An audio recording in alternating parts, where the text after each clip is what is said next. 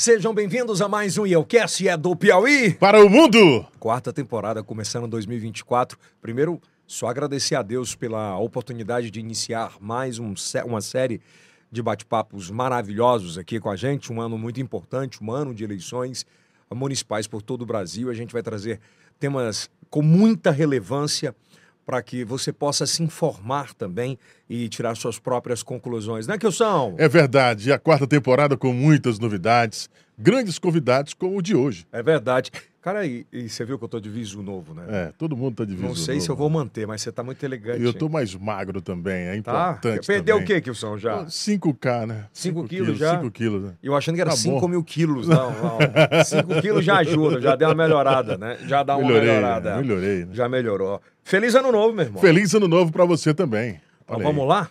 Bora. Você veste o quê?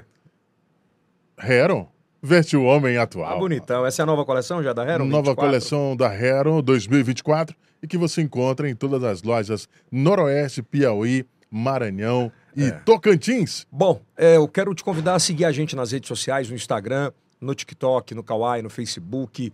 Ah, o engajamento é muito importante para que a gente leve o nosso, ah, o nosso bate-papo, né? O- o- tudo que a gente conversa aqui para o maior número de pessoas possíveis.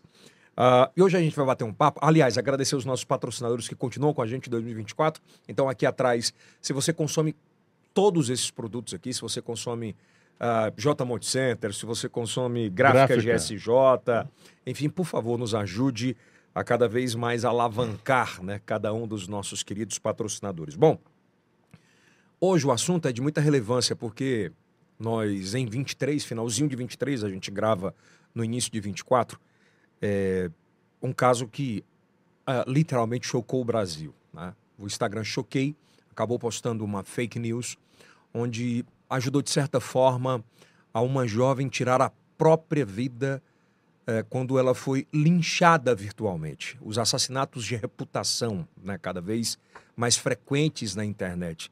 Alguns chamam de milícia digital. E para a gente entender um pouco sobre isso, até que ponto isso é benéfico, é maléfico, de como entender a mente humana, eu acho que a gente tem que pedir uma opinião de alguém que seja muito especial é, com esse conteúdo, que conheça muito de perto.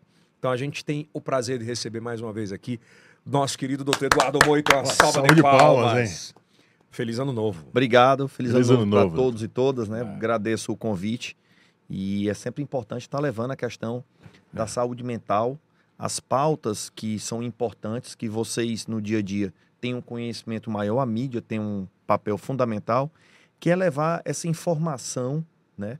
De forma científica, de forma metodológica, de forma construtiva, né? Tentando sempre colaborar e informar a população aquilo que é tratado dentro da saúde mental, as pautas importantes. Primeiro, para a nossa audiência, a nova audiência do IOCast te conhecer, queria que você se apresentasse, doutor. Bom, eu sou Eduardo Moito, sou psicólogo, formado aí há um pouco mais de 20 anos, tenho especialização em saúde mental, eh, tenho mestrado em saúde coletiva, tenho especialização em psicologia do trânsito, eh, coordenei durante a época do Covid alguns espaços de Covid com relação a essa questão da saúde mental, espaços da Prefeitura de Teresina.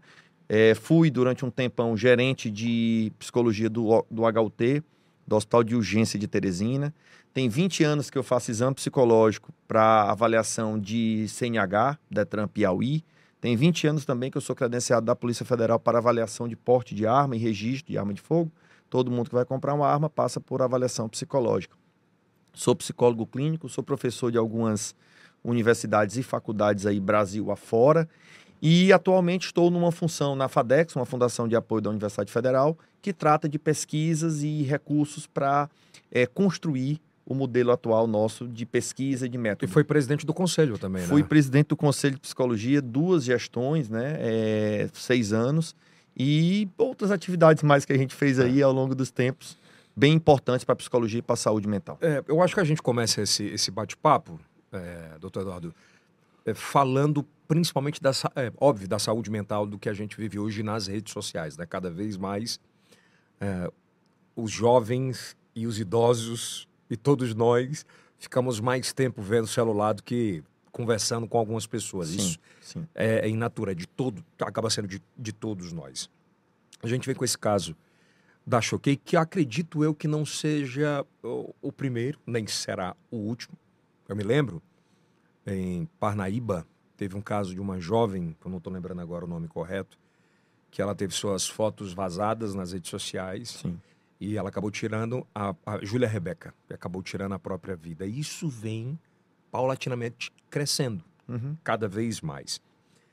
É, Em, respe... em, em relação mais ao caso da Choquei, é, como é que funciona essa, esse bombardeio hoje de agressões, de linchamento, de assassinatos de reputação nas redes sociais? Como é que isso impacta na cabeça de um jovem de 20 anos que se depara com esse linchamento? É interessante a gente falar, desde que o mundo é mundo, quando a gente fala em psicologia, em comportamento humano, o psicólogo clínico, a psicologia como um todo, a gente entra muito nos processos que são de ordem sócio-histórica. O que, que é isso? Desde que existe o mundo, desde que existe informação, essas informações são levadas e trazidas de certa forma. Né? Então, se você pegar Roma antiga, o rei, os imperadores, é, a alta corte tinham informantes que nem sempre levavam informações verdadeiras para quem pedia. Uhum. E essas pessoas, em muitos momentos, eram temidas em sociedades pelo risco da desinformação. Só que eram processos diferentes. Se a gente pegar um processo recente, Eduardo, mas Roma antiga e tal, beleza. Mas vamos falar de um processo bem recente que aconteceu conosco, com nossa sociedade mundial, que foi o acidente da princesa Diana. O que que levou aquele acidente? Ela, por que, que eles estavam naquela velocidade? O que que estava acontecendo? Elas estavam sendo perseguidas, ela e o, o, Guarda-costas, o namorado? o namorado, é por alguém de um tabloide que queria informação e que queria tirar a foto.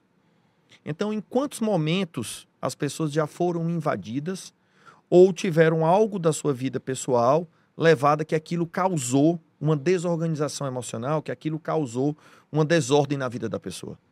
Então, desde que o mundo é mundo, o que, é que acontece hoje na nossa sociedade? A gente vive uma sociedade extremamente ansiosa e extremamente acelerada. Ou será acelerada E ansioso. consequentemente ansiosa. ansiosa. Bom, então o que é que a gente precisa refletir? É que a demanda, a necessidade de levar informação, muitas vezes passa por cima da realidade dos fatos. A necessidade de alguém apresentar em primeira mão algo não pode passar por cima da veracidade dos fatos, da realidade dos fatos, da verdade dos fatos. Então, nós precisamos ter muito cuidado enquanto sociedade, e aí cabe a- a- às emissoras, cabe a um grande programa como o seu, tá levando informação isso, para isso. Um podcast é extremamente importante. Quantas pessoas vão ter acesso e vão parar nesse momento para refletir? Cuidado com o julgamento social O pré-julgamento. o pré-julgamento de rede social sobre a verdade de um fato seu, meu, seu, que qualquer pessoa. O que é, que é verdade, o que é, que é mentira? Ah, mas quem está dizendo é tal pessoa. Bom, mas quem é tal pessoa? Sabe? Então a gente tem um hábito, às vezes, de pegar algo que está pronto e já assimilar como verdade. Vamos lá. O senhor falou de desde que mundo é mundo, correto? Sim, Pronto. sim, isso. Quando você tem uma determinada audiência, é, quando você fala ou relata algo de uma forma capciosa, já induzindo a pessoa ao erro, já induzindo, é, a gente chama de meia informação. que Você pega uma Sim, informação e Sim. acaba mastigando, transformando e já entrega para a pessoa pronta para ela consumir. Qual é o tamanho é, do poder maléfico disso nas mãos de pessoas ruins? Incalculável. Por que incalculável? Como é que eu vou saber quantas pessoas certos programas, certas redes sociais vão atingir? Como é que a gente mensura um vídeo preparado, é, é- é um- uma fake news preparada, um fato inverídico preparado, que eu mando para o teu Instagram, que tu manda para da sua mãe, que a sua mãe manda para o do grupo de amigas dela, tal, da, da oração, não sei da onde, tal, tal, tal. Quando você vê aquilo atingiu milhares, milhões de pessoas. Eu já tive momentos aqui de grupo social. Eu tenho um grupo de São Paulo, amigos de São Paulo, que de repente o amigo de São Paulo coloca uma postagem lá. Dez minutos depois, os amigos de Sergipe colocam lá em Sergipe. Cinco minutos depois do Piauí. E mais longe, Lá dos Estados Unidos, o cara, um grupo, outro grupo de amigos, coloca aquela mesma postagem naquele mesmo dia. Ou seja, em menos de 12 horas, várias pessoas do mundo, literalmente, compartilharam a mesma coisa. Então, o, o estrago que isso pode fazer numa vida, a, a marca que isso deixa no, na, nas pessoas, é incalculável. É irrecuperável? Não, eu não diria que assim, em muitos aspectos não é irrecuperável, mas a gente não apaga, né? É, eu costumo dizer o seguinte: o ser humano, eu, você, todos nós, nós crescemos na adversidade, nós crescemos na dificuldade. A gente cresce um filho em processo educacional, ele cresce muito mais pelo não do que pelo sim que você dá. O não explicado, o não construído, o não embasado, né?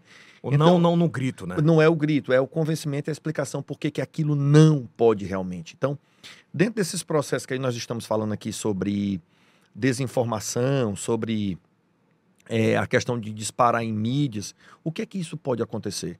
Pode me gerar um problema, mas aquilo me fortaleceu, eu fui construindo, eu fui melhorando, eu fui me adaptando àquela situação e eu fui me fortalecendo mediante uma grande dificuldade. É, de praxe, de praxe é um sofrimento muito grande. Aquela história que muitas pessoas às vezes argumentam, né? Ah, eu não me incomodo. Todos nós nos incomodamos com situações que são ruins. A questão de se incomodar menos ou mais, ela é própria minha, sua, sua. Cada um tem um formato de enxergar essa dinâmica. Mas o que é, que é muito importante se pensar é que esse, esses acontecimentos, eles matam. Eles matam de verdade. Né? É, cl é claro que isso é quando alguém fala assim, ah, a culpa, não. A gente fala muito na palavra gatilho. O, o episódio que gerou o gatilho de um, de um, de, uma, de um suicídio, de uma morte, né? É, quem essa questão de culpa não cabe a, a, dentro da questão da saúde mental. A gente vai falar no episódio, a gente vai falar nas questões e vai falar no que foi o gatilho né, através das explicações. Óbvio que é uma escada, isso não acontece do dia para noite. Não, né? não acontece do dia para noite, assim, são processos muito ruins. Mas é justamente sobre isso. Já que não acontece do dia para noite, há toda uma aspas, né? Uma construção de eventos para que aconteça aquilo. Para quem não sabe, Teresina, se não é uma das principais capitais em, é, infelizmente, Sim. em suicídios, né? É, por isso que a gente está tratando desse assunto. E a mãe da moça pediu ajuda, os os donos ou o dono da, da página meio que zombou de toda aquela situação. Sim. E aí eu, eu acho que a gente tem que entrar aqui, é, passando por isso, sobre legislação. Né? Sim. É porque assim, hoje a gente vive um mundo, e eu queria que o senhor falasse sobre isso se eu puder. Nós vemos no mundo hoje que todo mundo meio que. Quando, quando, quando a gente fala de página, quando a gente fala de Twitter, quando a gente fala de pessoas que não colocam o seu rosto, que Geralmente, para você colocar o seu rosto ou na TV, você está passivo de punições pelaquilo que fala. Sim. Porque tudo na vida hoje você tem regulamentação. No casamento Sim. você tem regulamentação, regulação, perdão. Tem, tem tudo, né? Sim. O, ser o, o cidadão. Regra. Regra. Tem regra. Mas quando você não tem um rosto, parece que você pode fazer o que quiser da forma que quiser hoje. Sim. Em janeiro de 24. Qual o tamanho da importância hoje de uma de uma regulação. Eu não sei nem se a gente pode falar sobre regulação, mas uma, uma, uma legislação específica para as redes sociais, enfim. Fundamental. A gente tem que pensar o seguinte: quando a gente. Por que, que o Brasil é um país que tem esse volume grande de informação é, fake, falsa? Qual é a regra de punição para quem dispara algo contra você, Ieldes, contra o Eduardo? Zero. Zero. Que essa pessoa vai pagar como? É, vai pagar com cesta básica? Vai ser preso? Geralmente não dá, né? O cara estraga a vida do outro e. Isso. isso. Ah, vamos para um acordinho aqui. Isso. Então é muito importante a gente compreender que as marcas que se deixam na vida, que muitas vezes são vistas como um critério subjetivo, ela é bem objetiva na vida real quando é contigo. Quando é comigo, eu sei objetivamente quais são as marcas que algo já me proporcionou, algo já me causou na hora que alguém criou alguma coisa sobre o Eduardo. Uhum. Então, assim, mas para você, ah, Eduardo, isso é bobagem. A gente tem um hábito social de sempre mensurar a dor ou o sentimento alheio através do nosso. Ah, eu já passei por isso também e acho que isso é uma bobagem, mas é você que acha. Você tem o direito sobre a sua vida de compreender o que você quiser. Mas daí dizer como o outro Reage vai sentir ou vai, vai reagir, Isso é muito próprio de cada ser humano. Então, assim, a gente precisa compreender.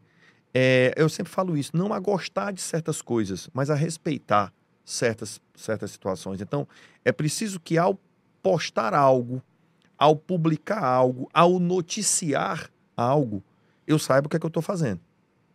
E não plantar informações que não são verídicas ou que são incompletas para deixar um, um entendimento, vamos dizer assim, subjetivo, um entendimento menor, né? um entendimento vago daquilo, entendeu? Cara, tem, um- tem uma parada que acho que pouca gente falou sobre isso. É, como a gente já tem, já passou por muita coisa na vida, você tem maturidade, idade, você acaba entendendo um pouco Isso. mais sobre isso. Isso. Agora, você imagina o que é na mão e a gente fala hoje, sei lá, de set- 100, 200, 300 páginas no Brasil inteiro. O, o poderio que é na mão de um menino de 20 ou uma menina de 20, 19, com um milhão de views no Instagram, com é, 3 milhões em outro, com, um com gente completamente matura. Sem dúvida. E vamos adiante. Você imagina que o imaturo, ele vai ter o estrago que ele faz. E o maduro?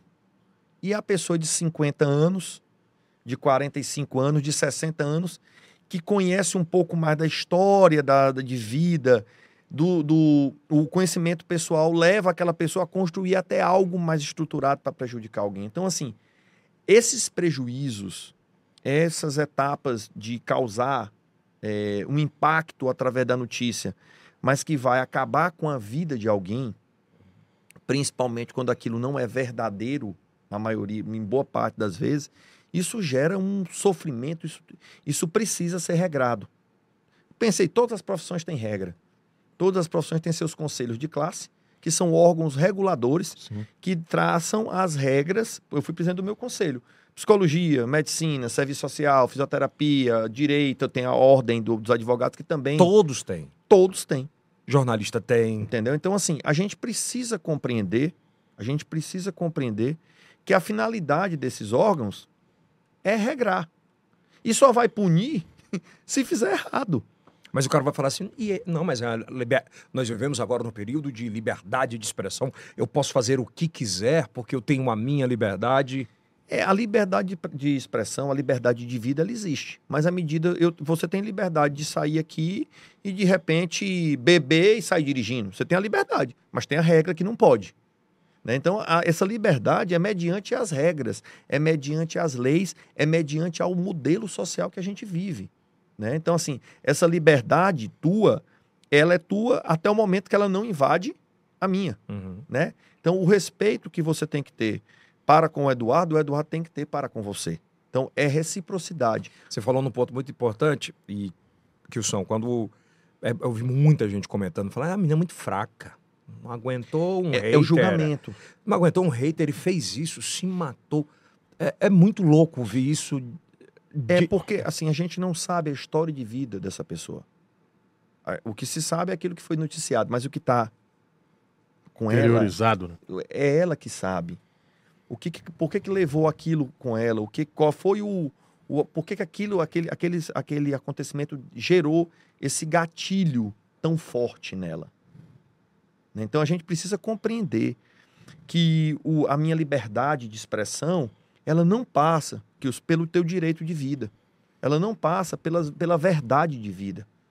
E que essa subjetividade que alguns falam sobre a liberdade de expressão, sobre a verdade, essa subjetividade ela é bem objetiva quando ela é contigo.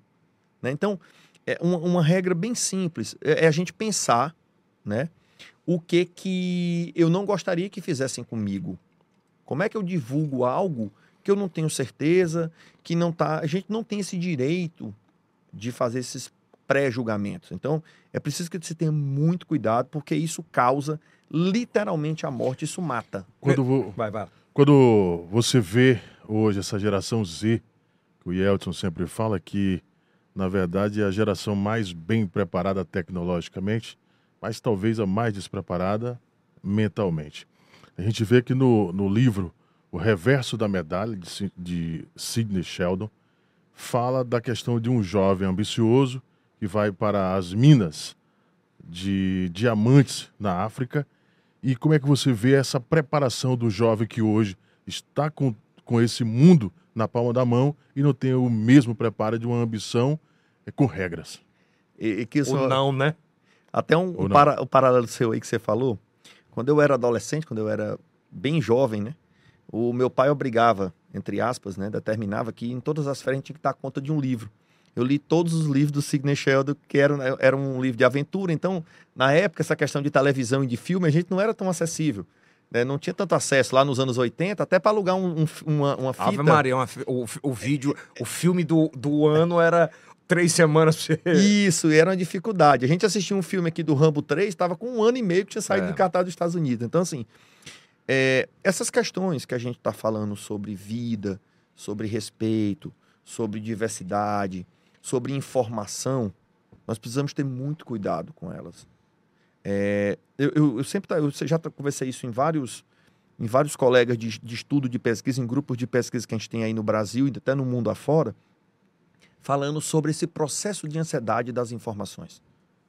Sobre essa celeridade, até que ponto isso é bom. Todos nós aqui, quem tem mais de 40 anos, vai lembrar que quando a gente viajava, quem podia tinha uma máquina fotográfica. Daí você voltava com aquela máquina. A Kodak, né? A Kodak, né? A, a- Fujitsu, tinha, tinham várias marcas boas, né, né? O prazer era de revelar. Aí as você voltava com aquelas, com aquelas fotos. Aí você ia mandar deixar no lugar para revelar. Quando não queimava. Imagina, tu viajava, voltava, aí três, quatro dias depois ia levar, deixar no lugar para revelar. Cinco dias para revelar. No começo da revelação, né? Cinco dias para revelar. E aquela ansiedade da foto, tal, tal, tal, a dinâmica da foto, e que, que- o que que foi que queimou, como, muitas que de 36 poses, que é, né? Que, o- que- Era. que era a maioria do- dos, dos Os filmes, rolos. dos rolinhos. De 36 poses, queimavam cinco, seis poses. Né? E a ansiedade para colocá-las dentro do albinho do que você álbum recebia. que você montava e tal. E aí, com o tempo, essa revelação passou a ser revelação rápida, um dia. Com mais tempo, essa revelação rápida passou a ser de uma hora. Com o tempo, a gente abandonou as câmeras fotográficas, as últimas digitais que todos nós tivemos aí, já é uma coisa mais recente, muita gente teve, né? Que chegava, metia um cabinho, baixava no computador, baixava as fotos Cybershot. você já não tinha mais o trabalho. E você já escolhia o que está com o olho fechado, Ah. né? O que a mão ficou torta, que o braço tal.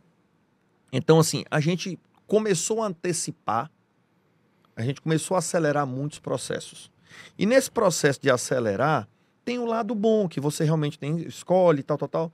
Mas perde um pouco aquele glamour, perde um pouco aquela, aquele processo bacana que é o planejamento. É, e no no nosso modelo de educação brasileira, por que, que a gente tem dificuldades financeiras? Porque a gente foi um país que viveu durante muito tempo com a, quantas moedas nós tivemos nos últimos 40 anos. Né? Então, assim, nós falamos de história. Quando a gente fala em história, 40 anos foi ontem. né? Então, a gente precisa compreender certos acontecimentos. Por que, que o Brasil tem essas questões? É, por que, que o mundo tem essas questões? Onde isso é mais forte? Né? Onde isso é menos é, incisivo, onde isso acontece menos, para que a gente possa é, tratar de alguns pontos. Eu sou sempre um defensor dos processos educacionais. Além da norma, é preciso que haja uma conscientização da população sobre essa informação. Porque se um, uma rede social dessa é, tem um, um número de espectadores, pessoas que seguem, que acompanham, gigante, mesmo ela praticando monstruosidades, a gente tem que ver também quem está seguindo, o que é que a gente pode fazer com essas pessoas no sentido, no sentido de levar informação. Por quê? Porque esse processo é educacional. Eu, eu sempre exemplifico muito um exemplo muito simples sobre educação. Qual é a multa? O que, que aumentou na multa de trânsito por não usar o banco, o cinto no banco da frente? Nada. Não aumentou nada. Houve um processo de campanhas educacionais, de TV, de rádio, de, de estado, de município, de governo federal, de entidade privada, de todo mundo envolvido em salvar vidas usando Uhum. cinto. Então, nem sempre a resolução de algo se dá pela multa, vamos falar entre aspas, né? Pela punição. Ela se dá muito pelo fator educacional. Processo Conscientização. conscientização. Então, a gente analisando tudo isso que está sendo vivenciado, todos esses aspectos, todas essas dificuldades, a gente para para refletir é, quem está por trás disso, qual é a história de vida, por que, que aquela pessoa quer tanto mostrar algo, a- nem que seja é, sobre levando desgraça, levando morte para alguém. E mais ainda, por que, que tem gente que consome esse tipo de informação. Esse fato em específico, né, da Choquei, do que aconteceu e as outras tantas páginas que postaram também, é, é, uma, é, é uma tragédia anunciada, porque isso iria acontecer em algum momento, correto? De qualquer uma dessas sim, páginas. Sim. Mas é, é um fato que colocou o holofote necessário na hora certa para que as autoridades brasileiras é, tomassem consciência e regrassem sobre isso. E, e eu vou mais além, eu queria a sua experiência educacional, se esses ciclos já aconteceram em outros momentos e foram regulados. Bom, esses ciclos sempre aconteceram no mundo. O que é que é importante entender? Tem uma campanha publicitária bem bacana, botar no, na internet aí você, a gente encontra, que é sobre a mortalidade de trânsito na Austrália. Que ela chega para um, uma pessoa que está andando no trânsito e pergunta: a, o país mata duas mil pessoas por ano. Qual seria o número ideal de, de redução é, para que a gente possa dizer que a gente é um país seguro? Aí o cara responde: 34 por ano. É 34, é. Aí de repente sai a mãe dele, a irmã dele, os filhos dele, os amigos dele. Se for 34 dos teus parentes, como é que tu se sente? Então o número ideal é zero. E a gente tem que partir do princípio que o número ideal desse, dessa, desses acontecimentos seria zero. Porque essa moça, ela gerou na casa dela, na família dela, um, uma tragédia familiar. Esse acontecimento gerou a morte de uma moça, e a morte dessa moça marca aquela família no sentido emocional, no sentido de sofrimento, por muito tempo. E que tem um efeito cadeia, né? E que tem um efeito cadeia. Então, assim, o que é que a gente precisa pensar? Um é pouco ou um é muito? Um é muito. Mas naquele princípio, quando é na minha casa, né? Uhum. Então, quando aquilo acontece dentro do meu quintal, dentro do meu terraço, dentro da minha sala, dentro do meu quarto, mesmo que seja uma única pessoa, para mim é muito. Para você não é nada. Então, você assim, julga. Você julga. Então, muitos momentos como esse, muito mais do que estabelecer juízo de valores, muito mais do que estabelecer juízo de valores, nós precisamos fazer acolhimento. Nós precisamos levar informação para as pessoas, apresentar estratégias que esse tipo de informação nunca foi informação, e sim desinformação e, e que gera muito desajuste social. Você acha que é pouco provável que o Brasil em curto, no curto espaço de tempo, não tem uma legislação forte sobre isso, sobre a... porque assim, é muito fácil você falar sem colocar sua cara sem ter penalidades. Sim. Agora, quando você expõe o rosto, se coloca à disposição da justiça para fazer isso, até pensar porque hoje também tu, tudo que você faz na internet tem como você localizar. Ponto. Ok. Mas essa legislação de meio que obrigar as pessoas que têm esse tipo, esse tipo de trabalho, ó, ó meu rosto é esse, eu estou fazendo isso e a responsabilidade é minha. Eu, eu vejo como muito interessante termos responsabilidade na vida. Então, se eu sou psicólogo, eu tenho meu CRP né? Se, eu, se você é jornalista, você tem seu registro, você tem seu número, você tem sua responsabilidade enquanto um apresentador. Se você é médico, se você é assistente social, se você é fisioterapeuta, se você é advogado, se você é administrador de empresas, está lá seu, seu, se você é contador, né? Você tem seu CNPJ. Você tem seu contador que faz seu imposto de renda. Ele tem uma responsabilidade sobre aquilo que ele faz para você. Certo. Mesmo que você diga para ele o que é, que é para ele fazer, ele tem a responsabilidade e o modelo ético da contabilidade. Então, a gente precisa compreender que se eu tenho uma página que leva informação, se eu tenho uma página que leva é, é, mídia, que eu preciso ter responsabilidade sobre aquilo que eu apresento, sobre as informações que eu levo.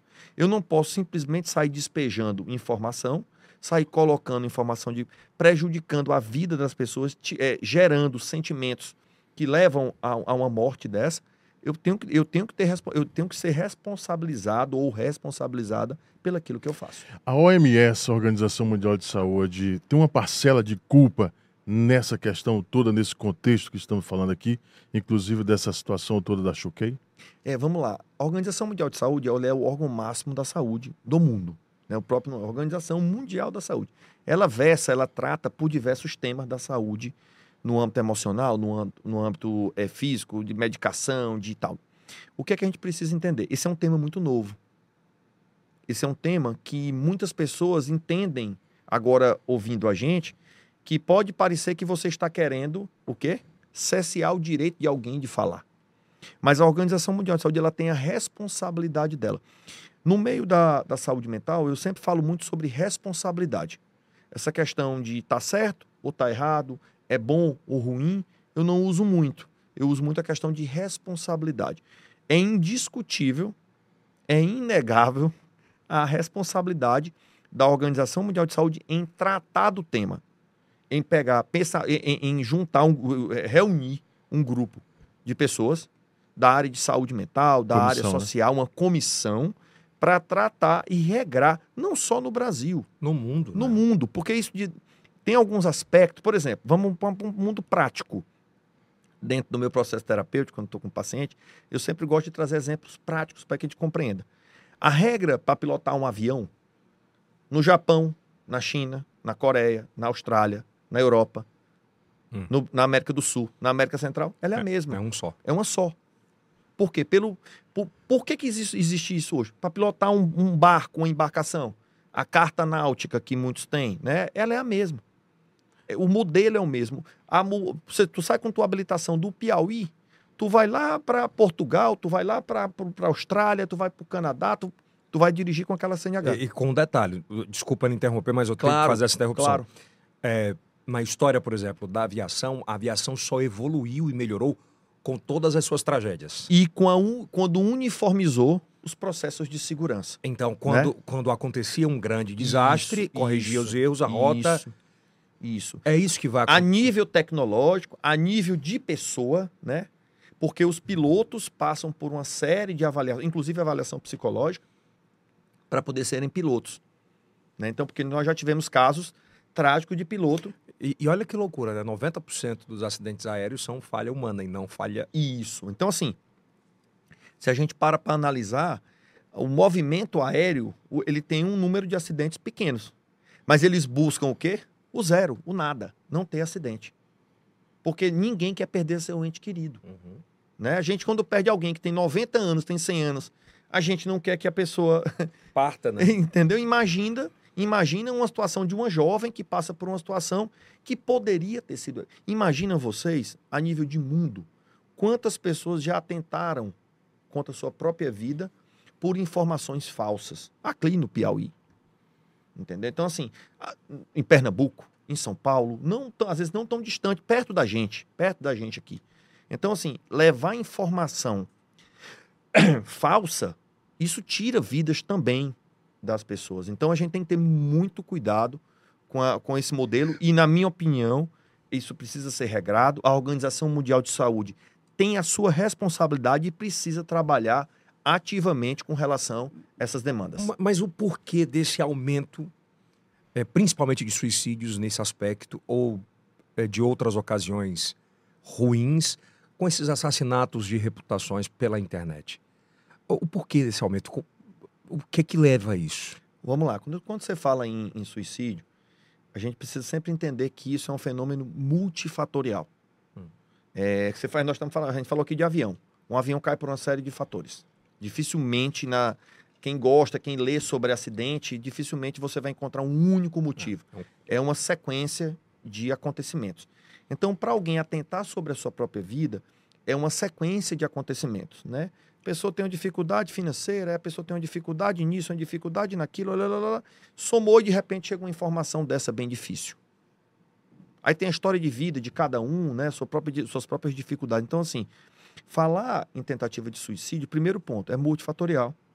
Segundo ponto, essas pessoas, muito mais do que julgamento, a gente precisa de acolhimento. Aí a ordem, a palavra de ordem da saúde mental é acolhimento, né?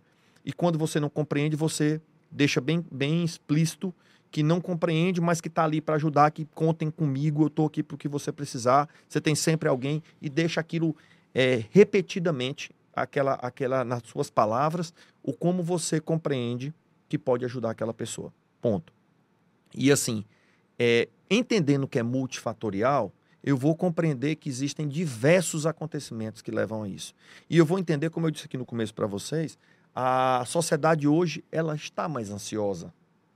Então a ansiedade ela gera alguns gatilhos, ela gera alguns sentimentos, ela provoca em mim, em você, em todos nós situações que são difíceis, às vezes, de controlar. E Uhum. aí muitas pessoas atentam contra sua própria, sua própria vida. Então, é muito importante refletir sobre isso. Que este momento do, das tentativas de suicídio, elas precisam ser enxergadas como, fator, como multifatoriais. Mas que tem sempre um gatilho. Que se aquele gatilho não existisse, não dá para avaliar se isso iria acontecer mais cedo ou mais tarde. Você acha que, por exemplo, esse caso da Choquei, ele não vai cair no esquecimento e vai ser mais um caso e daqui a pouco ninguém vai falar mais sobre isso e vão voltar a, sei lá, a fazer o que dizer, fizeram? Algum, em alguns momentos eu torço para que esses acontecimentos provoquem nas pessoas uma reflexão, né? É, porque às vezes o ser humano só muda quando tem algum episódio bem difícil, bem é, com muita, com muita, muita é, repercussão, Comoção. muita não? comoção, muita repercussão. Então, o que é que eu, que eu sempre falo sobre, sobre essa questão é que a gente precisa nestes, nestes momentos que a gente está falando aqui agora refletir sobre essas informações e entender que assuntos como esse não podem, é, a gente não pode deixar isso apagar.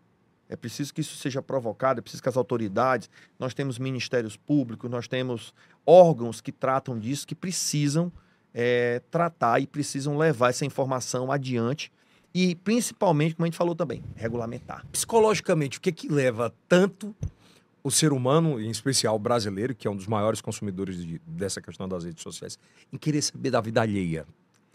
Assim, é um negócio. é, Para de viver. Agora tá chegando o BBB 24, já chegou aí. O- É um negócio impressionante. É, a- essa curiosidade, ela é, ela é social. Isso é importante a gente entender. E a gente precisa entender que a gente copia. Né? O Instagram é nosso, é brasileiro? Não. O Facebook é nosso, brasileiro? Não. Esses programas, como o BBB, eles nasceram no Brasil? Não. A gente copiou. E a população brasileira, vamos lá, a, a nossa expectativa de consumo. Faz quanto tempo, a nível de, de desenvolvimento social, de questão financeira, faz quanto tempo que o Brasil começou a viajar mundo afora, Brasil afora? Né? Essa estabilidade financeira que a gente tem, tal, tal, tal, a- um cartão de crédito, isso vem de quando? O acesso da população, do povo, a pegar um avião e ir passar numa praia aqui perto, Não é muito, de muito tempo. de mais de muito tempo. Então, assim, países como a Inglaterra, países como os Estados Unidos, países como o Canadá, eles já vivenciam uma estabilidade. Então, quando, chegou, quando chegou lá algumas novidades, aquilo para ele, para eles já tinha existido no passado. É que você pensar, nós tivemos tabloide no Brasil? Não. Muito pouco, né? É, a gente não, foi tão, não foi tão impactante. tão impactante. Ah, tem quanto tem quanto de tabloide em Paris, na Inglaterra, no- nos países europeus?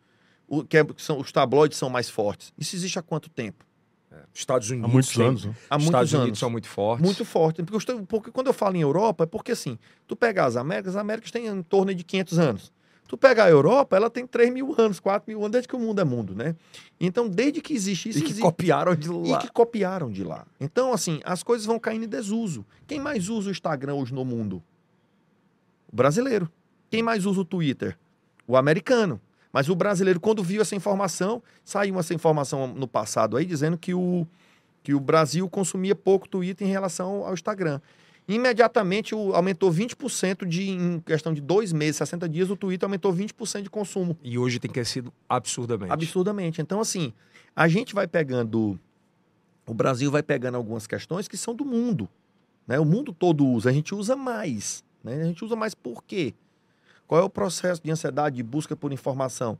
Porque nós somos um país que consome muita informação. Né? É importante consumir informação, é importante o país produzir, as redes sociais produzirem informação. Claro que é importante. Informação é bom, a gente, todos nós, crescemos em termos intelectuais com informação, mas nós temos que ter cuidado para que essas informações realmente sejam verdadeiras e que elas não prejudiquem as pessoas, né? Mas por que, que o brasileiro consome mais do que os outros? É porque tem mais tempo vago? Assim, esse estudo sobre esse consumo do brasileiro nunca houve uma, uma avaliação. Um Porque- fator, né? Um fator que o Brasil. Porque também é multifatorial. Nós consumimos muito. Quem é o país que passa mais tempo em fila? Né? Qual é a característica? Qual o tamanho do Brasil? É pega- bem diferente de países da Europa, né? E vamos- 220 vamos- milhões? Vamos falar aqui em América do Sul. Qual, qual é a população do Brasil? Qual a população da Argentina? Nem se compara. Do Chile? Do Uruguai? Do Paraguai. São muitos países dentro Bolívia. de um país só. São né? muitos países. Então, assim, nós temos uma diversidade cultural. Nós procuramos entender. é, eu sigo gente do, do Brasil todo, do mundo todo, as pessoas me seguem, têm umas amizades, né, fora. E às vezes eu noto a pessoa, eu- às vezes quem, quem interage com o meu Instagram, às vezes é um amigo lá do Rio Grande do Sul, uma amiga do Rio Grande do Sul, que entra mais do que alguém daqui. Porque quer compreender, né? Quando eu boto alguma coisa de uma praia, de uma coisa nossa, do calor, alguma coisa do Aham. Piauí, a pessoa tem mais uma interação porque vive em outra realidade. Então nós buscamos muito isso. A gente é um país. Nós somos um país. Os Estados Unidos também, o México também, né? Nós temos dimensão continental. Então a gente tem. E você pode observar que são países, Brasil, Estados Unidos e o México e o próprio Canadá, a gente tem um consumo maior do que o restante do mundo. Por quê? Porque são países de dimensão continental. É, é meio louco falar dessa sanidade mental nessa era que a gente vive agora, porque as redes sociais elas foram um- uma verdadeira porrada na, na- no relacionamento familiar, no relacionamento extrafamiliar.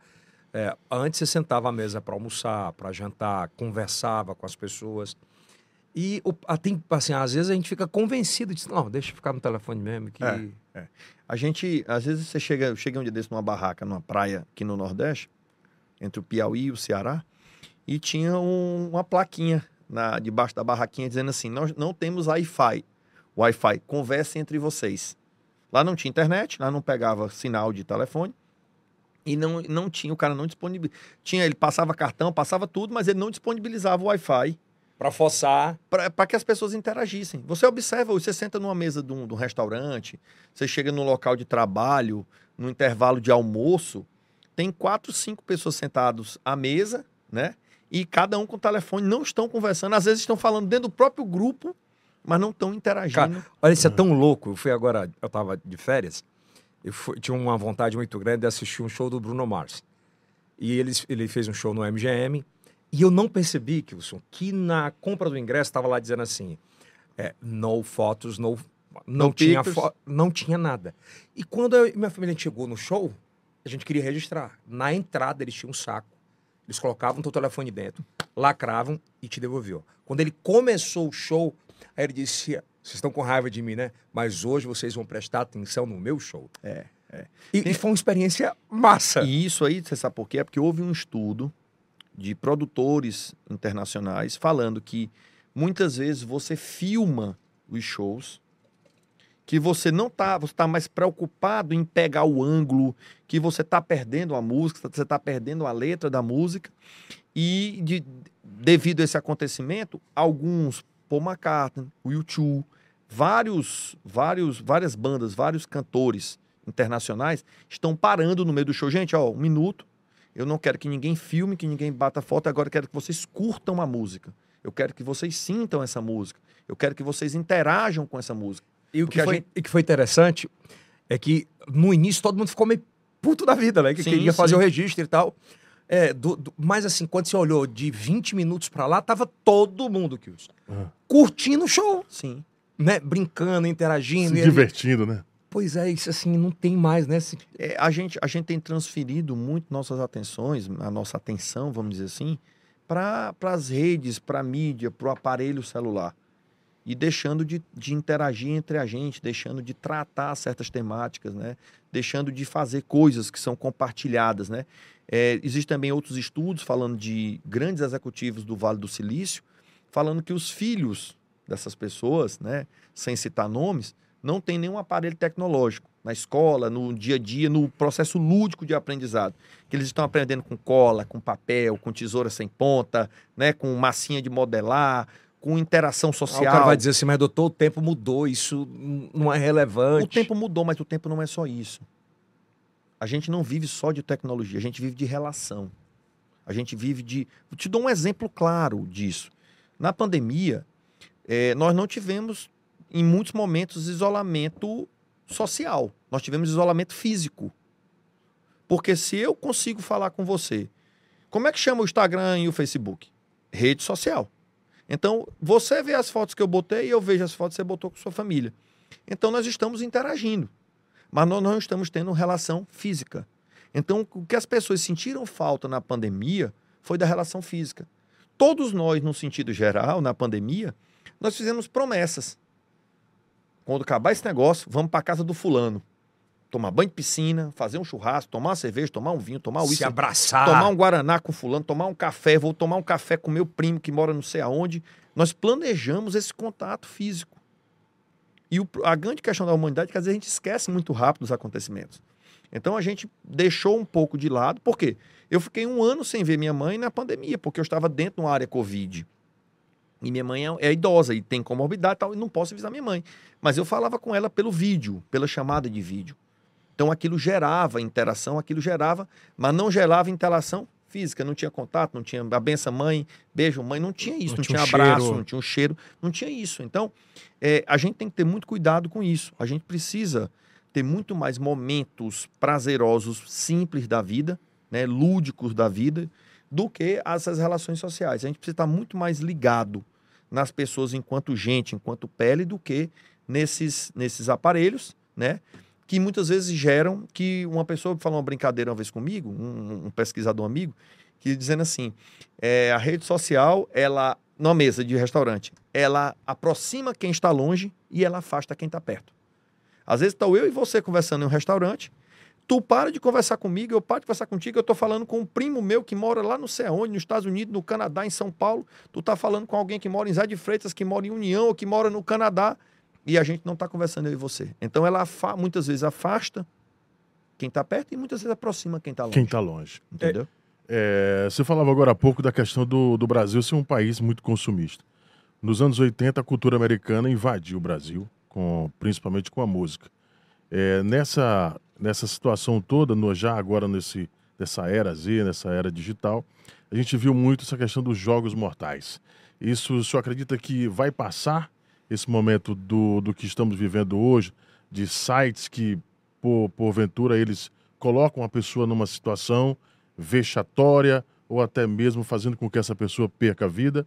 E a gente viu isso há bem pouco tempo, os jornais mostrarem a situação dos jogos mortais, onde, onde as pessoas nas escolas Que saiu se da mutilavam. realidade, que saiu do, é, do, do imaginário, do, do, do cisense, do filme, para a vida, pra vida, no, Pra vida, real, né? Vida cara? real.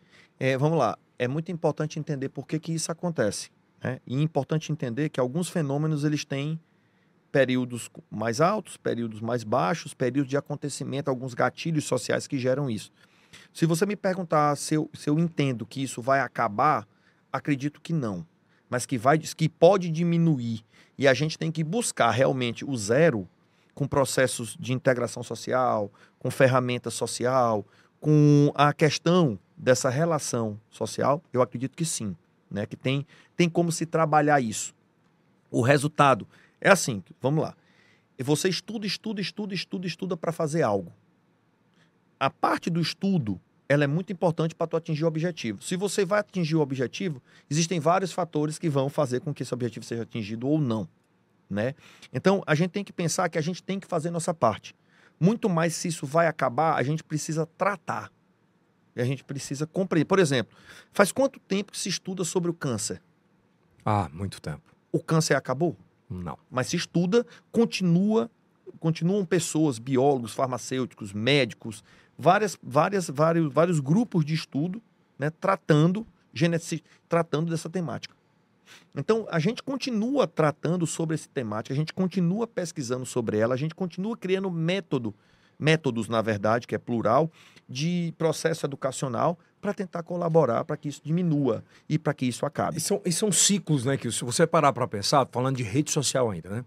Quando o Orkut surgiu, quando é que a gente imaginava que o Orkut iria acabar? Sim. Zero. E vai esfriando às vezes. ao- V- Vamos lá, Ah, Quem vai dizer pra gente que daqui 20 anos o Instagram vamos lá. O, o não é- vai estar do jeito que tá? Vamos lá, o próprio Instagram. Quantas vezes o o Instagram já se reinventou? Era, era, uma- era um depósito de fotos. De fotos, Depois passou para vídeos. depois vídeos. Depois permitiu uma. A a legenda dele eram 150 caracteres. É. E aí foi aumentando. Aí botou os stories. Então, que ele copiou de outra rede social. Que as pessoas começaram a querer informação rápida. Você observa como as pessoas gostam dessas informações rápidas. Você observa como no dia a dia manda um vídeo de três minutos para alguém jovem e observe se a pessoa fala assim, manda um de 15 minutos. Manda um áudio de 10 minutos. Ninguém, a pessoa brinca logo, isso não é um áudio, isso é um podcast, É. né? Então assim, essa demanda das pessoas, nós, a nossa ansiedade, olha o nosso olha o nosso WhatsApp. Quem, na verdade, sem ninguém responder, né? Só pensar consigo mesmo. Quem aqui escuta o, o WhatsApp no volume, no- na velocidade 1, normal? É. Eu deixei já há um bom tempo. Entendeu? Aí a pessoa escuta no 1,5, no 2. Se tivesse o 3, ainda botava o 3. Eu já vi pessoas escutarem 3, 4, 5 vezes. No 2, eu digo, rapaz, para, tira do 2 e escuta no normal. Não, eu não consigo. Porque até Isso ter- não é prejudicial? Total. A gente tem. é, eu sempre. Você falou de livro, eu sempre, sempre gostei muito de livros, de literatura e de filmes. Tantos, tanto filmes, filmes históricos, filmes que falam de vida. Mas tem um filme muito interessante que é aquele O Clique. Que o cara recebe de um, de um, de um anjo lá um controle remoto que acelera momentos da vida. Um filme do final do, final dos, do começo dos anos 2000. É. Né? E aquele filme, é, o cara começa a acelerar tanto a vida dele que ele chega no final da vida e não percebe que, por um monte de coisa que ele passou. Que ele queria pular as partes chatas da vida. Né? Mas assim, quantas partes da nossa vida as pessoas gostariam de pular, né? E, mas só que a nossa vida é feita disso. Ou quantas partes da vida ele Queria gostaria de pausar, pausar. ou ficar aí mais lento? Isso, mas a vida é isso. A vida é construção. A gente precisa compreender esses fenômenos, esses acontecimentos da vida. E assim, aí falando desse. desse o que é que tem a ver esse, essa- esse filme com o que a gente está falando, com o caso? Tem. A sociedade está cada dia querendo ser mais. ima- Imagina que um filme de mais de 20, pelo menos 20 anos atrás, falou sobre esse processo numa linguagem metafórica, né? Metáfora é- é simbólica louco. falou de forma simbólica como a sociedade está tentando acelerar as coisas que não deveriam ser aceleradas. Né?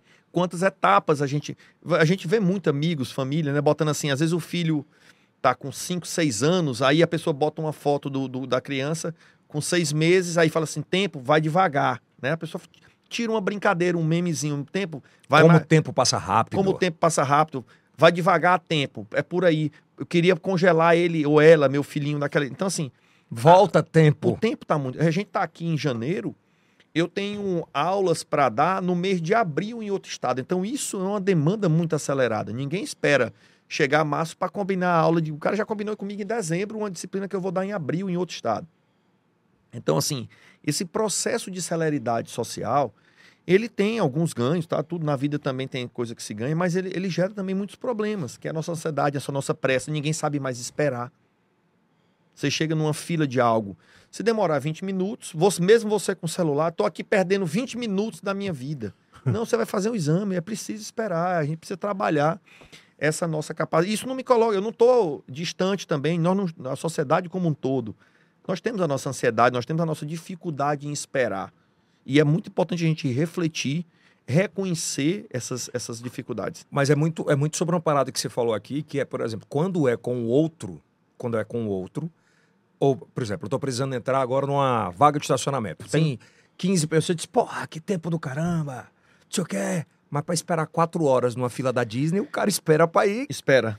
Eu- eu costumo dizer assim, com relação a essa questão de esperar, de método, de compreender a dinâmica do outro.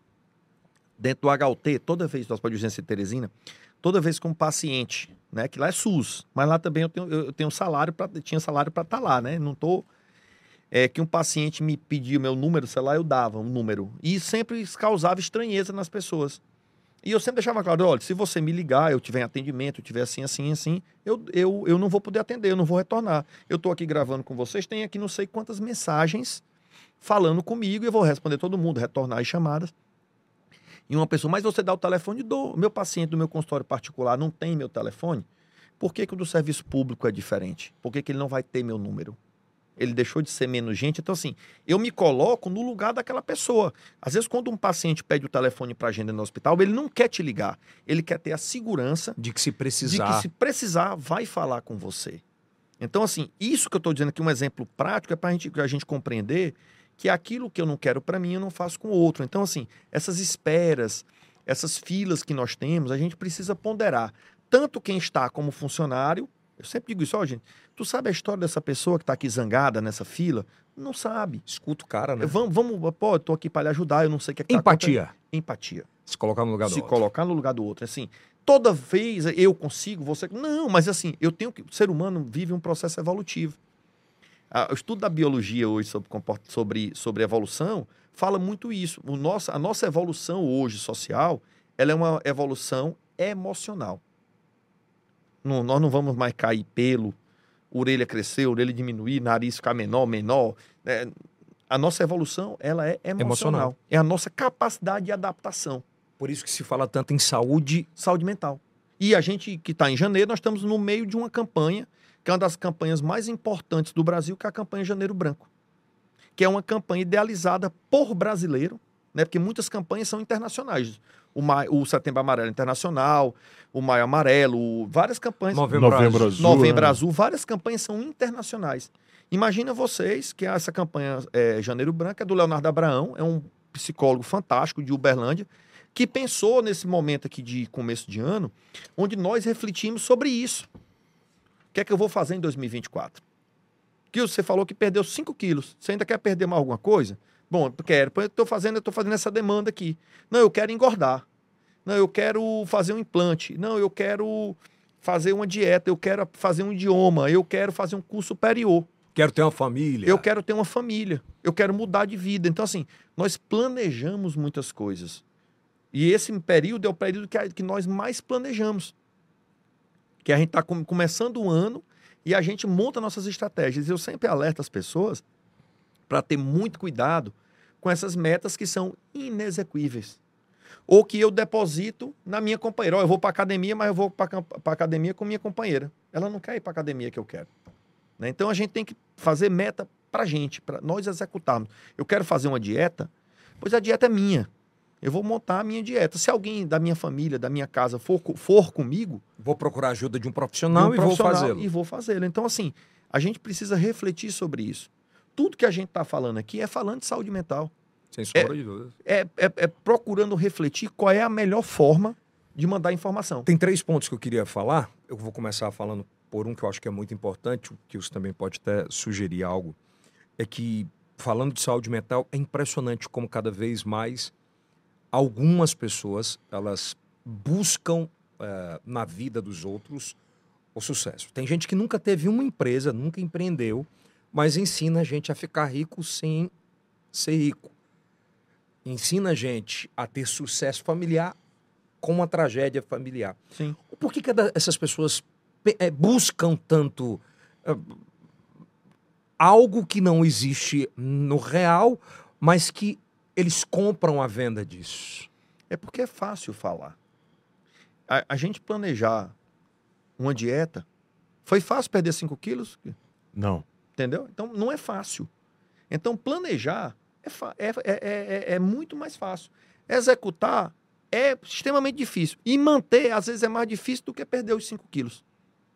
Porque você acha entrando na zona de conforto, não, já consegui aqui, agora eu vou relaxar. E não é assim, é estilo de vida. Quando alguém fala assim, eu vou fazer é, regime. A palavra regime, o significado dela não é legal. Eu vou perder peso. Você não perdeu o peso. Você se- Porque aquilo que a gente perde, a gente quer o quê?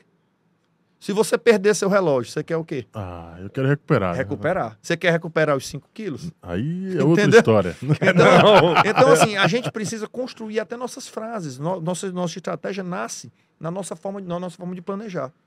Você, você é, é, fez uma dieta, você adquiriu um novo estilo de vida, onde você se livrou de 5 quilos que estavam indesejados para você, no seu horizonte, no seu pensamento, no seu modelo de vida. Então, assim, a gente precisa pensar muito nisso. A gente precisa é, montar a estratégia através de palavras, mas também buscar executar essa estratégia. Eu- te perguntei isso porque, assim, tem gente que não estudou para ser psicólogo, mas fala em palestras como psicólogo, orientando que o comportamento que deve ser assim, se você é um falido, se você não pensa dessa forma. É, Como é, eu- eu te pergunto assim, pô, não tem também uma, um- uma regra sobre isso? De... Sim, tem sem dúvida. Eu sempre falo que às vezes já causou. Já dei. Eu tenho, tenho uma entrevista minha, tá lá no Instagram, que eu recebi, eu fui bombardeado de mensagens com isso. Quando eu vou procurar ajuda, eu, Eduardo, eu procuro quem é formado, seja no que for. Quem faz minha contabilidade, quem é? Um contador. Quem administra algumas coisas minhas de negócio que eu tenho, um administrador. Por mais que eu tenha conhecimento, eu não sou administrador. Quando eu tenho qualquer processo judicial, que eu perdi um avião, a empresa não sei o quê, eu não vou montar minha peça e mandar lá, pegar na internet, eu vou procurar um advogado. Então, existem pessoas que estudaram para saúde mental. Que quer muitos gostem ou não, é o psicólogo e o psiquiatra. São pessoas que estudaram e que é, montaram sua estratégia. Eu lhe disse isso a, a, ano passado, eu passei no vestibular de medicina. Eu vou cursar medicina porque eu quero ter os dois cursos. Então, é fácil? Claro que não. São seis anos de curso. Estou trabalhando de manhã, de madrugada, assistindo aula de dia. É uma loucura. Mas é o que eu quero. Então eu, sempre, eu não vendo uma ideia de falar de uma pauta da minha cabeça. Eu estudei para isso. Eu fiz especialização, eu fiz mestrado e pensei, agora eu faço um doutorado ou eu faço um outro curso. Vou fazer medicina. Fiz o vestibular, passei e vou cursar um curso de medicina. Então eu quero ter as duas formações. Então, na minha concepção, nós precisamos procurar especialistas na saúde principalmente. Então, se eu estou atrás de respostas rápidas, eu como psicólogo não, não passo a ideia que um processo terapêutico é a vida toda, mas também não passo que vai ser em uma semana que você vai resolver. Então a gente tem, tem que compreender que não existe facilidade. Isso pode ser prejudicial de uma forma gigantesca, gigantesca. Quem não tem formação para atender alguém, para buscar estratégias, pode causar um estrago maior. E quando coloca o dinheiro na frente disso tudo. É, é, é gigantesco, é um risco incalculável. O doutor, o Congresso, ou melhor, a Câmara Federal aprovou um projeto de lei é, para distribuição de medicamentos é, gratuitos para transtornos de ansiedade e também depressão. A nossa saúde mental está na UTI? impressionante essa, essa, essa ideia, porque é muito forte. A gente, a campanha Janeiro Branco também trata dessas políticas públicas de saúde mental. Quando a gente passa, pensa em política pública, a gente pensa em, em termos de saúde mental nos CAPs, Centro de Atenção Psicossocial, que ele tem vários, vários tipos, CAPS 1, CAPS 2, CAPS AD, CAPS infantil. Essa rede, hoje, ela é superlotada a nível de Brasil. Não é Teresina, não é o Piauí, é, nós precisamos dar um up nessa, nessa parte da saúde mental. Nós já o CAPS existir já é uma grande uma grande evolução. Que foi estigmatizado muito sim, tempo. Sim, sim. Como que só recebia drogado. Não, ou... não. Então, assim, o CAPS tem uma função de, de levar a saúde mental para a população. A ideia de ter uma medicação gratuita para o povo, para a população, é fantástica. Por que, que é fantástico? Porque eu vou levar acesso a medicações que, que, são de uso contínuo e que na vida das pessoas geram impacto financeiro.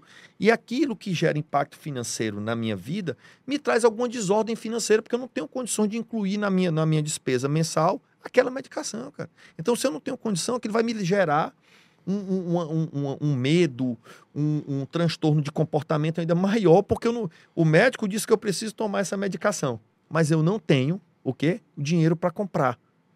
Então eu tô, tô pior porque eu não tô tomando, e isso gera ainda mais ansiedade, ainda mais medo, mais angústia, mais sentimentos negativos. Então, esse projeto, no meu entendimento como profissional, ele é fantástico. Como muito mais do que isso também, amplia, ampliação, projeto de ampliação dos CAPs, do Centro de Atenção Psicossocial, porque eles levam saúde. E com a demanda maior, né? Demanda... Olha, se os caras. Se, o que são? Se o, os, os, as clínicas particulares não tem vaga para atendimento, vaga. não tem vaga. Você imagina o público. O público. Então, assim. Você imagina isso? É difícil. Então, nós precisamos compreender. Infantil, que... principalmente. Infantil, principalmente. Porque se você pega crianças que têm TEA, crianças que têm algum transtorno TDAH, TDA, elas precisam do acompanhamento. Tem gente que fala, é frescura. É...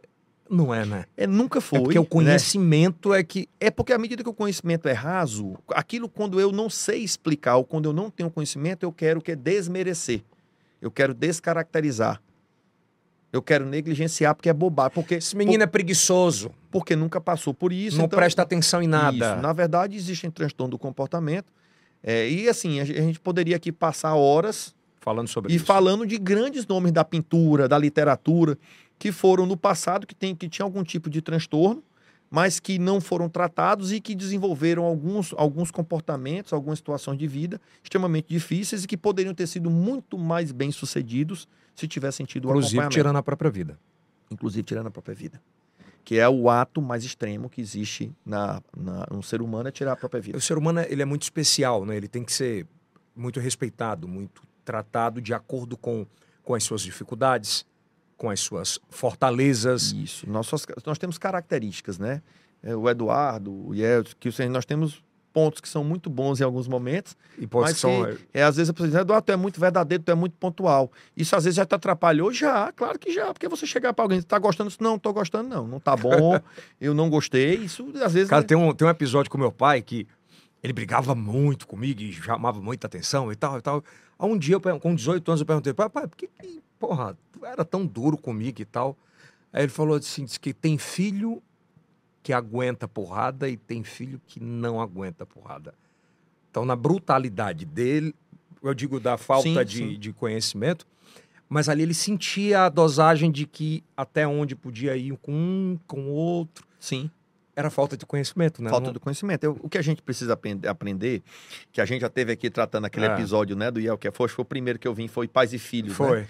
É que nossos filhos, nossos pais nos educaram com as ferramentas que eles tinham. É. E nós não podemos repetir, nós temos que melhorar, é processo evolutivo. Nós precisamos melhorar. Não é porque na minha adolescência, na minha, quando eu era criança, eu viajava naquele espacinho do, do Fusca atrás, que agora eu vou viajar no espacinho do Fusca atrás. Não existe mais isso, né?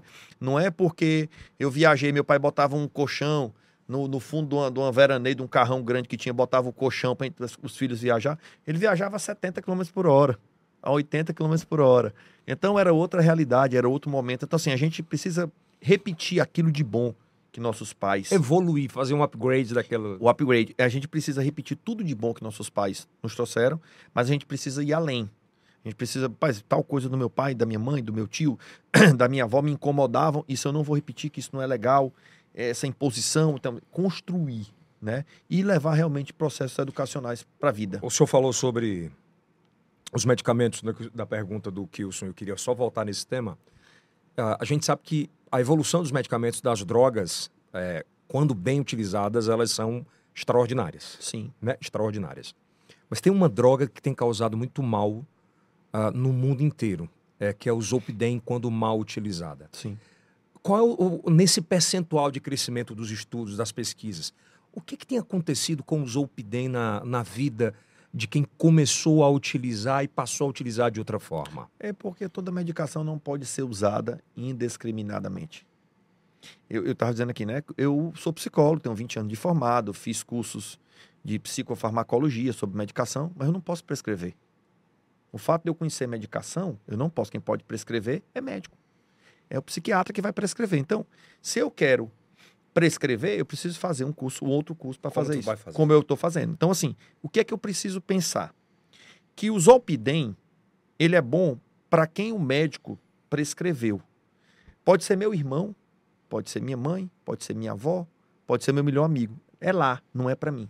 Nós temos um hábito do ser humano de querer, ah, deu certo para fulano essas receitas. Eu vou tomar aqui chá de hibisco, porque hibisco, fulano, meu vizinho tomou, perdeu 5 quilos com hibisco. Mas teu vizinho parou de comer pizza, é, parou de beber, parou de sair, parou de não sei de quê. O hibisco é só um fator. Então, assim, nós temos o hábito de querer copiar receitas prontas. Porque a gente quer resolução, a gente quer celeridade, a gente é ansioso e a saúde mental está dentro desses processos. Eu quero resolver aqui minha saúde mental tomando o Zolpidem, porque várias pessoas que eu conheço tomam e dão um bom resultado. Então, assim, a prescrição médica, o acompanhamento médico é fundamental.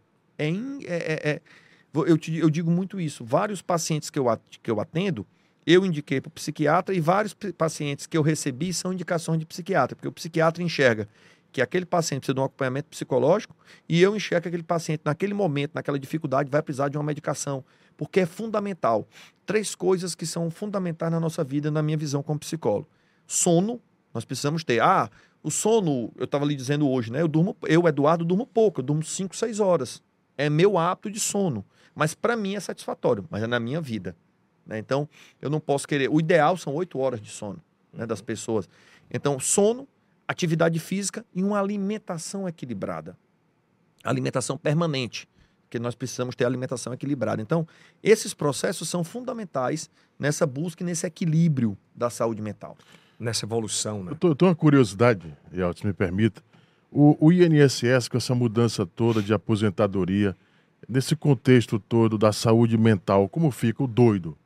Antigamente chamava o- se aposentar por algum problema mental. Como que fica É, e- hoje? e, a- e as nomenclaturas eram essas, né? Eram, eram muito rudes, É, né? é assim, a- o- com a reforma psiquiátrica, várias, vários nomes foram modificados, mas nós temos ainda afastamento do trabalho, nós temos ainda alguns, algumas aposentadorias, vai de cada caso. O INSS, o médico perito, o psiquiatra perito, o psicólogo perito do INSS, o fisioterapeuta, né, o- o- o- o especialista da saúde da- do INSS, ele vai fazer um estudo sobre aquele caso para que aquele caso seja realmente visto se aquilo é um afastamento temporário, aquilo é um afastamento definitivo, quais são os pontos positivos que vão existir em afastá-lo ou afastá-la por um período ou afastá-lo definitivo.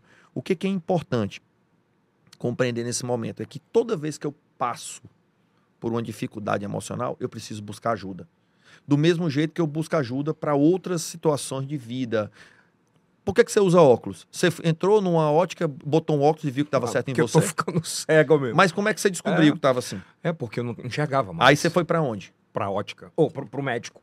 Um oftalmologista Isso. que fez teu exame, botou teu grau e provavelmente quase todo ano você vai Aumentar um pouquinho. e você vai ao médico. Quando o, o carro dá problema no pneu. E você isso. Então assim, a gente precisa compreender essas especialidades. Então a saúde mental, do jeito que eu vou ao oftalmologista, se for oftalmologista, que eu fui agora e vou ter que usar óculos, eh, a gente precisa Ou um optometrista. Isso, do jeito que meu pai, quando morreu, meu pai morreu de acidente de carro. Eu já, eu já lhe contei essa história. Eu passei um tempão tendo acompanhamento psiquiátrico e acompanhamento psicológico. Eu vi meu pai morto dentro de um carro. Então, assim, situações de vida, de sofrimento extremas, elas nos levam, no- nos levam a procurar ajuda. Então, eu preciso sempre compreender que nem eu, nem você, nem ninguém está acima do bem e do mal. Está acima do bom e do ruim. Nós vamos passar por dificuldades, nós vamos passar por provações de vida e que em muitos momentos, se tem um profissional para me ajudar, por que não? É. Vamos perder, um, vamos perder esse tabu que ainda existe, já melhorou muito, mas existe uma dificuldade em dizer assim, estou indo no psiquiatra. Do mesmo jeito que você fala assim, hoje eu vou no meu cardiologista, né? Vou, Qual é a diferença? qual é a diferença? Todos são profissionais e todos vão te ajudar em, em aspectos importantíssimos da tua vida. Eu só, pra gente fechar esse papo, eu acho que é muito importante tocar nesse assunto, porque pós-pandemia, é, pesquisas, e me corrija se eu estiver errado, revelaram um aumento acentuado na separação de casais no Brasil, em especial, né? onde a gente vive e onde a gente mora.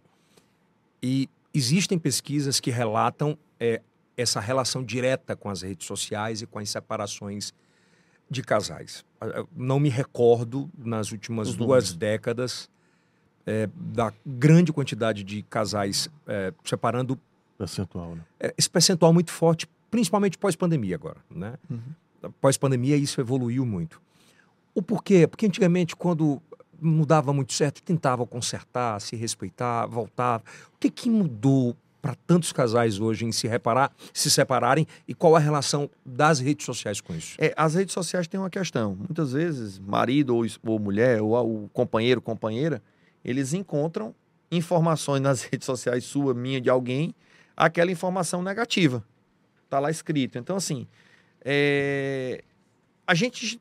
O, mundo está muito diferente do que o que era há 40 anos atrás. Né? A dinâmica dessa celeridade. Ah, pois não deu certo, largo. Esse processo do descartável. Tem um, tem um livro é, do Lipovest, que é um pensador que eu gosto muito, chamado A Era do Vazio, que é esse processo. Né? O Bauman fala sobre o mundo líquido. O que é, que é o mundo líquido? Aqui tu pega aqui, escorre, escorre, sai. Então, assim, nós precisamos compreender algumas questões que são muito importantes e que vários autores vêm tratando nos últimos 50 anos, que é esse processo de celeridade. Às vezes, é, é mais fácil eu propor uma separação do que eu propor uma, uma reestruturação familiar e uma adequação familiar. Então, às vezes, é importante sentar o diálogo.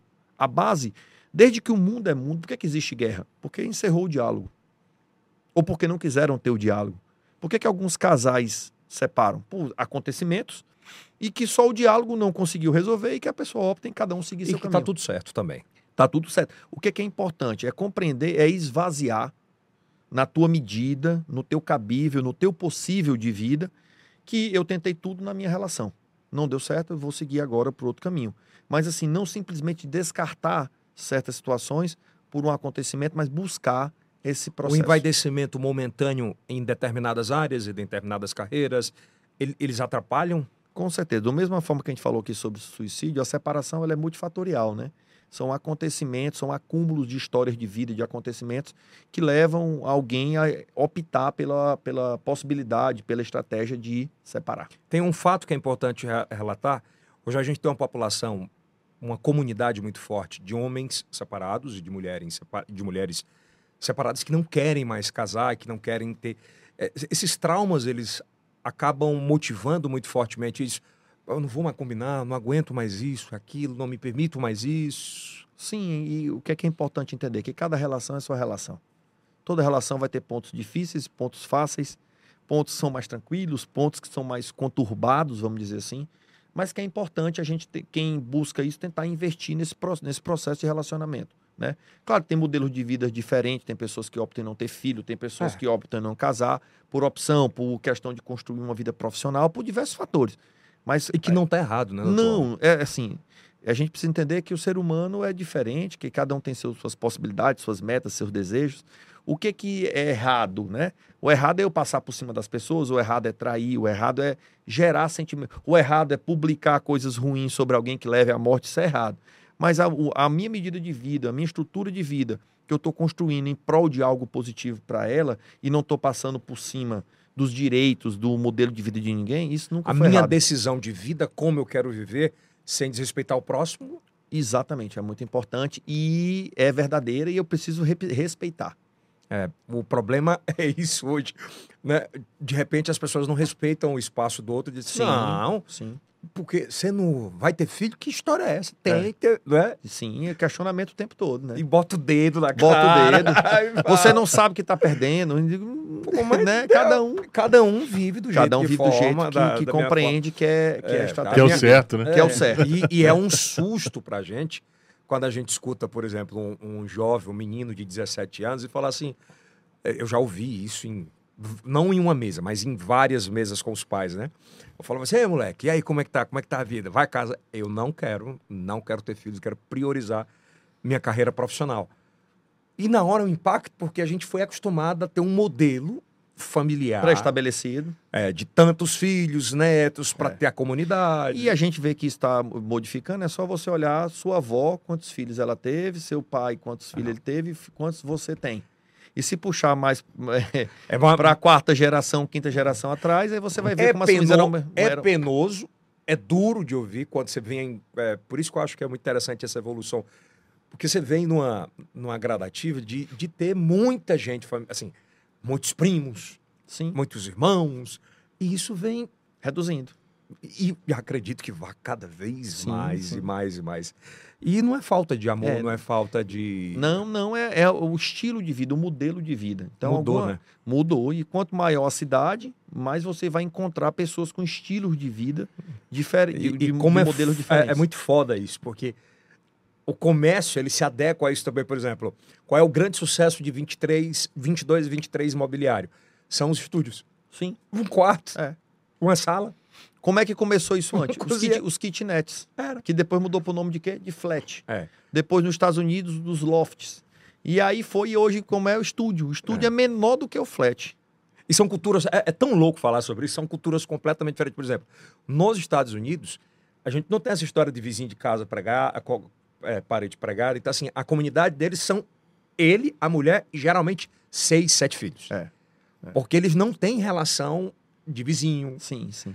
Isso também dos Estados Unidos É muito doido, cara. Isso também depende do estado. É. Se for para o estado de Nova York, para alguns estados, É, mais fechado. já muda, já muda a configuração. Flórida, que é mais quente, eles precisam de mais. Entendeu? É, é, tem outros papos para a gente bater sobre vamos, isso. Eu acho, vamos. eu acho que hoje foi bem importante a gente falar sobre essa saúde mental das redes sociais para começar o ano dessa forma, porque o que a gente tem visto de assassinatos de reputação, é, eu vou ousar em falar algo que isso deve ganhar pautas importantes nacionais sobre as milícias digitais, Sim. é porque ela mudou, né? Antes você tinha a milícia, o cara botava a mão, a arma na sua cabeça, te Sim. ameaçava.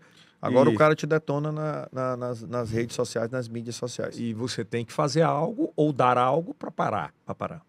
É muito louco. É. É muito louco isso. Por isso que a gente, eu compreendo que na vida, como todo, nós temos várias regras. Então, eu acho que a mídia faz parte da nossa vida. Se faz parte da nossa vida, precisa ter regra. Na, na, na, na literatura, desde que mundo é muito, mundo é mundo, quem faz esse tipo de coisa, os ciclos são curtos? Depende, sabe? E, e às vezes eles se repetem. Não, Às o- vezes o- ele- os, eles mudam. o- os ciclos de quem proporciona isso. Ah, não, é muito curto, muito curto, porque assim, é, ele não consegue alimentar e também vai vir a repercussão negativa de quem fez isso, com outros que já fazem isso também, começa a te atacar. Então, assim, levar maldade, levar informação ruim, ela por si só se destrói, que é aquela máxima da humanidade, né? Que é o mal por si só Se, Se destrói. se destrói. E não tem erro, né? Desde que mundo é mundo. Desde que o mundo é mundo, as coisas acontecem. Assim, quando a gente estuda fenômenos, que a gente fala muito a palavra fenômeno, né? a pessoa tem ideia que fenômeno é algo assim, fenômeno é, da bola, né? Fenômeno não sei o quê, fenômeno de votos. Fenômeno é aquilo que acontece. O fenômeno do tempo, o fenômeno da minha vida, o fenômeno da sua, são acontecimentos, né? Então, esses fenômenos sociais, que não- nem sempre a ideia de fenômeno é que é algo que é grandioso, Uhum. não. Esses acontecimentos sociais, eles marcam muito. Eles geram muita muita situação negativa e faz com que outras pessoas também tenham cuidado e não repitam esse comportamento, porque ele vai se destruir. Por isso que nós somos uma sociedade evolutiva. Não é possível Sim, é que, processo evolutivo. que a gente continue nisso. Mais uma vez, obrigado, meu irmão. Nada, disponho sempre. Grande Obrigado, abraço doutor. e um bom ano, muita saúde mental. Pra Lem- nós. E lembrando do tema do Janeiro Branco, é quem cuida da mente, cuida da vida. Então, vamos cuidar da nossa Cuida mente. da mente. Cuida, Cuida da, da vida. Cuida da vida. Bom, agradecer a você, se inscreva no nosso canal, por gentileza, ativa o sininho, que é muito importante. Esse ano a gente tem uma meta ousada, viu, Eduardo? É de a gente, até mais ou menos julho, agosto, a gente quer estar com episódios é, diários, né, que são, se Deus assim nos, nos permitir, e com um novo formato em auditório. Então, uma vez por semana, a gente vai trazer a discussão aí para mais de 30 pessoas e bater Bacana, papo com a bacana. galera, Contem comigo. é, tra- trazer mais gente para dialogar. Contem comigo. Vamos montar. Só eu e Kilson. Bora lá, né? Tá tem só mais gente começando. né? perguntando. Tem Tá mais gente só perguntando. começando. Obrigado, Kilson. Obrigado, vamos juntos. Espero até o final do ano você 20 quilos mais magro. Aí sim, né? Hein? Aí sim é outra história. né? Se inscreva no canal se você consome qualquer um dos nossos patrocinadores. Por favor, nos ajude. Eles que nos ajudam a pagar toda essa conta de toda essa estrutura. Lembrando que o IELCast é feito na Estação I Estúdios Digitais. Se você quer ter o seu podcast, também aqui é o seu lugar. Nós temos estúdios disponíveis para você trazer o seu conteúdo e evoluir sobre isso, tá bom? É o primeiro podcast em TV aberta. Agora não vai ser mais, né? A SBT descobriu a, a- o filé mignon e agora vai colocar toda madrugada podcast, você viu? Sim, Meu norte há dois anos, né, Will? já. Dois anos. Hã? TV, a TV Diário também agora co- a- a- acoplou a sua rede. Ah, que bacana. É, o- é um movimento é sem volta, né? Claro. sem volta. Isso aí é o cast do Piauí. Para o mundo. Até a próxima.